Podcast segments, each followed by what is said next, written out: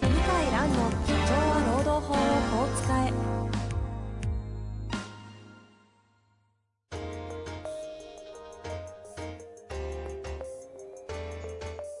法律の下で展開されるビジネスの世界ポッドキャスト「社長は労働法をこう使えば」弁護士の向井蘭が経営者の立場に立って経営者が知っておくべき労働法の基礎だけでなくビジネスに関する法律の問題を分かりやすく解説しますこんにちは、遠藤和樹です。向井蘭の社長は労働法をこう使え。向井先生、よろしくお願いいたします。はい、よろしくお願いします。さあ、今日も行きたいと思いますが、は。い。はい。どうですか、最近は。最近は、暑いですね。フィジカル的にね、そうですね。 暑いあと、そっちも今 36?5 とかですか今日はそうですね、30、36かな、今。 ?36 度ですか。なのに、ちゃんと、こんな時期にも、シャツ、長袖の。はああ、今日は事務所に来てお客様に会ったので、いはい。だから、やっぱりちょっと T シャツってわけにはいかなくって、はあなるほど。い、なるほどですね。はい。ですね。ですね。はい。まあまあ、そんな中で今日もね、暑い中、たくさんのご質問いただいておりますので、はい。よろしくお願いしま早す。速行きましょう。はい。さあ、今日のご質問ですが、食品小売業の事務職の41歳男性の方ですね、はい。いただいておりますのでご紹介したいと思います。はい。お世話になります。以前はアルバイトの休業手当の考え方を取り上げていただきました。ありがとうございました。今回は新型コロナウイルスの影響によるテレワークの導入についてご質問させていただきます。弊社もコロナ禍で宗教規則の変更やルール整備をすることなくテレワークを導入しました。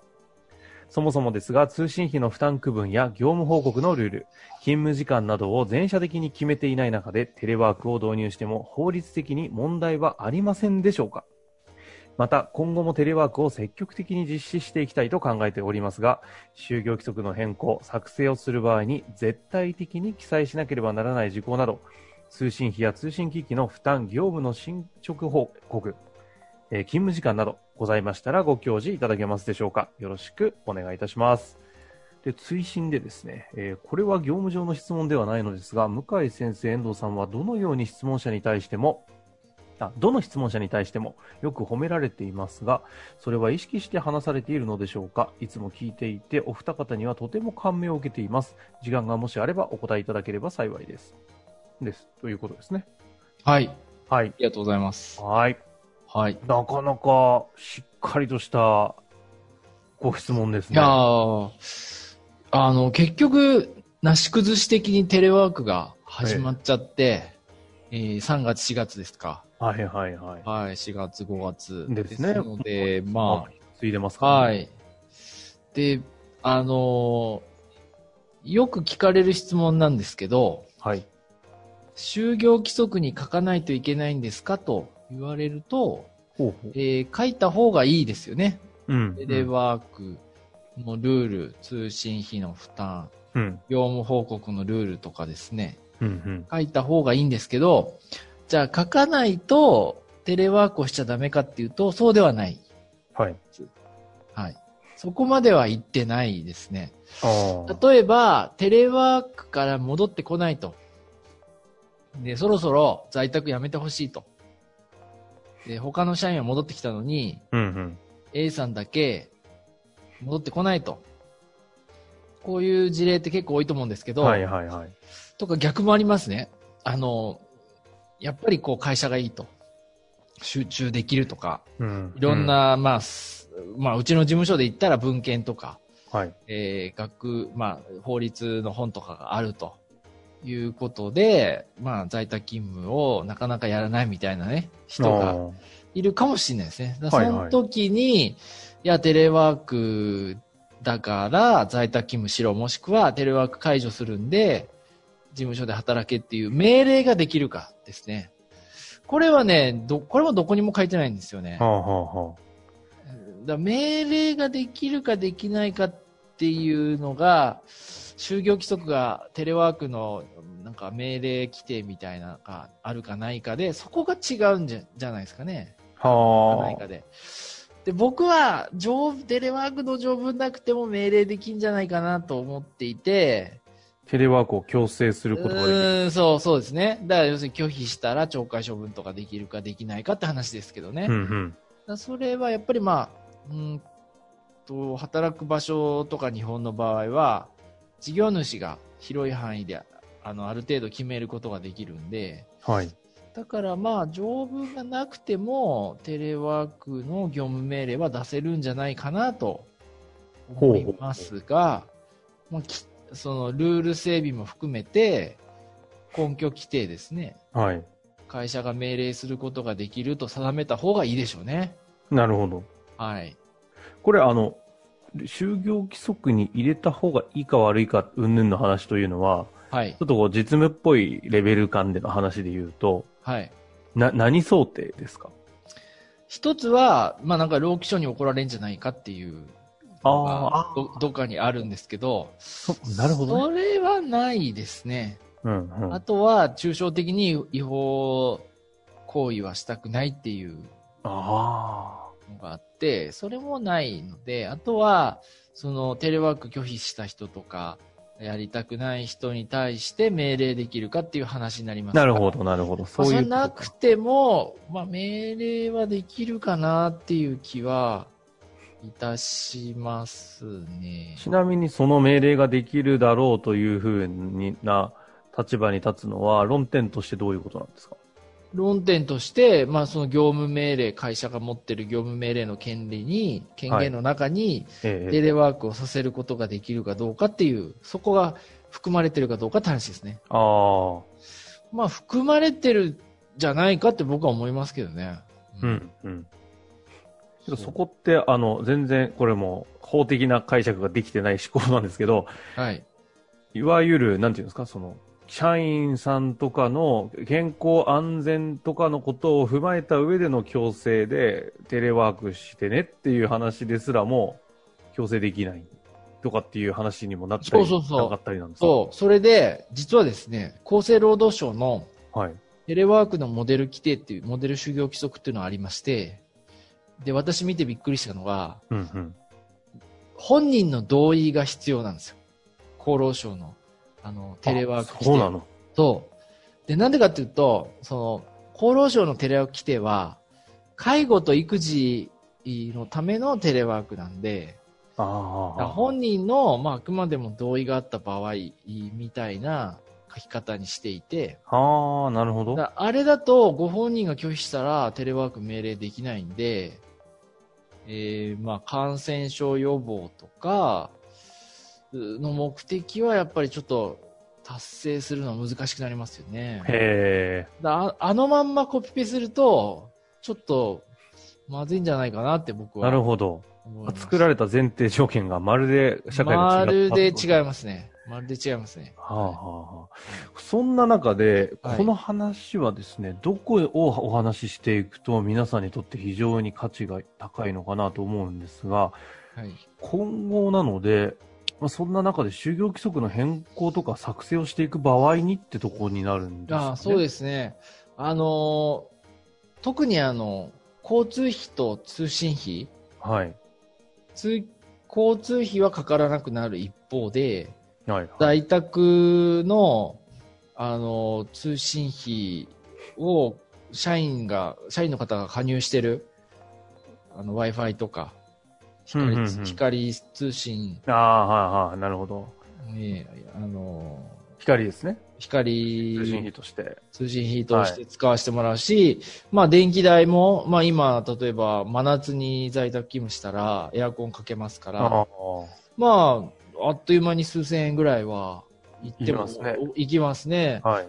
それは誰が負担すんのっていう話があって、確かに。はい。だからそその負担と、あと通勤交通費かかんなくなるので、一方で、通勤交通費を実費に変更して、あで、その、まあね、うーん、やっぱり定額でしょうね。そういうテレワーク手当みたいなものは。あ。まあなんか状況難しいですけど、細かくやるなら家族構成だとかいろいろでそうかかっちゃうんだけどやるんですかねでも、どこまでがプ私生活で、どこまでが仕事で使ったかがわかんないですね、電気代って。わかんないですよね。わかんないわかんない。わかんないんで、今は僕が聞いてるのは2000円とか月。あ、すでにやっぱり動いてるんです、いね、や、えー3000円とかが多いうんな。あの、1000円って会社もありましたけど、うんやっぱり2、3000円は会社として払った方がいいんじゃないかなっていう気はしますけどね。ここはもうなんか肌感的なとこですね。 肌感的なところなんですけうんど、うんまあまあ、真夏、真冬は5000円とか。ああ、なるほどね。暖房費とか。 冷房かかるから冷房費とか。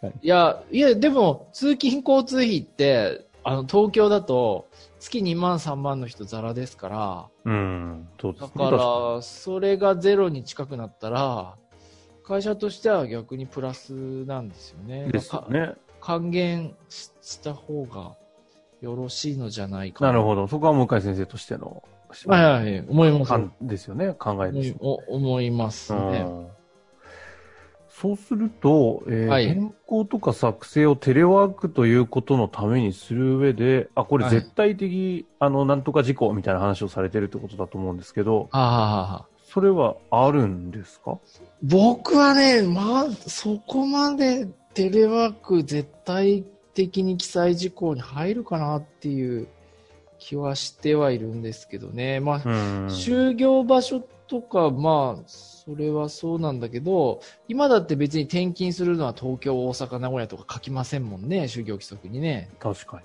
書か書かないですよ。だうんうんだし、始業、就業も、大体テレワークも同じですから、時間は。えだから、まあ、そんなにな、ないんじゃないかなって僕は思ってますけどね。えうん、うん、うん、あの、あ後で質問これから出ると思いますけど、はいテレワークと事業場外みなしって論点があるんですよ。テレワークと事業場外みなし。みなし。あの、みなし労働時間制ってあって、うんうんまあ、基本的に何時間働いていても、一定時間にみなすという制度があるんですよ。はい。はい。それもテレワークで導入ができて、で、これから導入する会社増えると思うんで、その質問は、ポッドキャストでもいただけるんじゃないかなと。ああ、なるほどね。はい。すでにやろうと思えばできますが、ちょっとはいせっかくですので、興味ある方は絶対いますからね。はいぜ。ひぜひ質問して、質問という形でいただければ。私の見解をお伝えいたしますんで。今のとこその質問来てないで、ですで、よ。でもね、これからですそういよ。あの、来て秋ないわ冬、秋冬に はい。コロナは確実に、 あの、まあ、東京だったら何百人になりますから、えだから、秋冬在宅勤務がまた一斉に始まるんで、えはあ、はあはその時に、だって、だって分かんないじゃないですか、何やってるか。あ、わそかんないですう。ね。分かんないんで、じゃあ事業場外見なしってやる時に、果たして何に気をつけたらいいのか、あとは適評価、非評価の区別。ああ、いや、てかもうすでに今聞きたくなっちゃいましたけど。大 体気がしねます、ね大体ね、慎重に検討しましょうとか、あ慎重に導入しましょうしか書いてないんですよ。あ、ほうほうほう。え、それはね、ガイドラインが出てるんですかその慎重にっていうのが。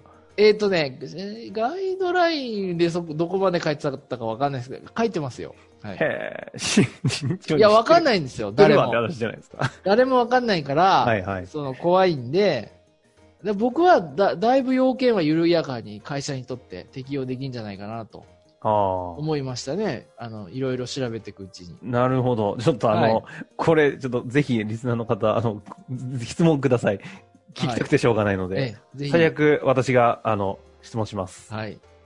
まあ、というわけで、はい。特にあれですね、あの、就業規則で、こう、なんか、これはやばいぞみたいな話はっ、ていうのはね、テレワークは、まだそこまでよ求められてないと思うんですよね。あーだから光熱費のプラスアルファとか、ああいう結構運用上での、このはいサポートとか、会社側の支援っていうのが大事そうなそうそうそうですね印象を受けましたね。そのぐらいですね。はい。まあ、今の話聞いて、具体的に多分ね、いろいろあると思いますので、はいぜひまた質問お待ちしております。い。というわけで、向井先生。あはいそういえば、質問に、どの質問者に対してもよく褒められてますって言ってましたけど、なんか意識されてること忘れて、ごめんなさい、忘れてました。あた。りますかいや、全然意識してないですね。向井先生ね、褒められてもいる一方で怒られてもいますよね。はい。怒られてないか。え、怒られてましたっけ怒られてないか。それ書籍を出した時か。昔、大昔ですね。あー、本出して、あはい炎上炎上した時炎上した時時ぐぐらいですねあーあ、おなんか怒られましたね。うんえ、まあ、え、怒られたというか炎上か。炎上ですね。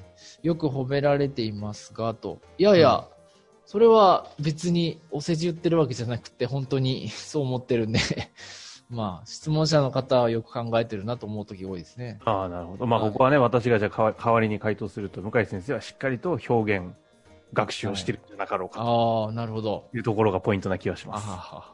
ありがとうございます。というわけで、今はい。日は終わりたいなと思います。はい。ありがとうございました。ありがとうございました。本日の番組はいかがでしたか番組では向井蘭への質問を受け付けております。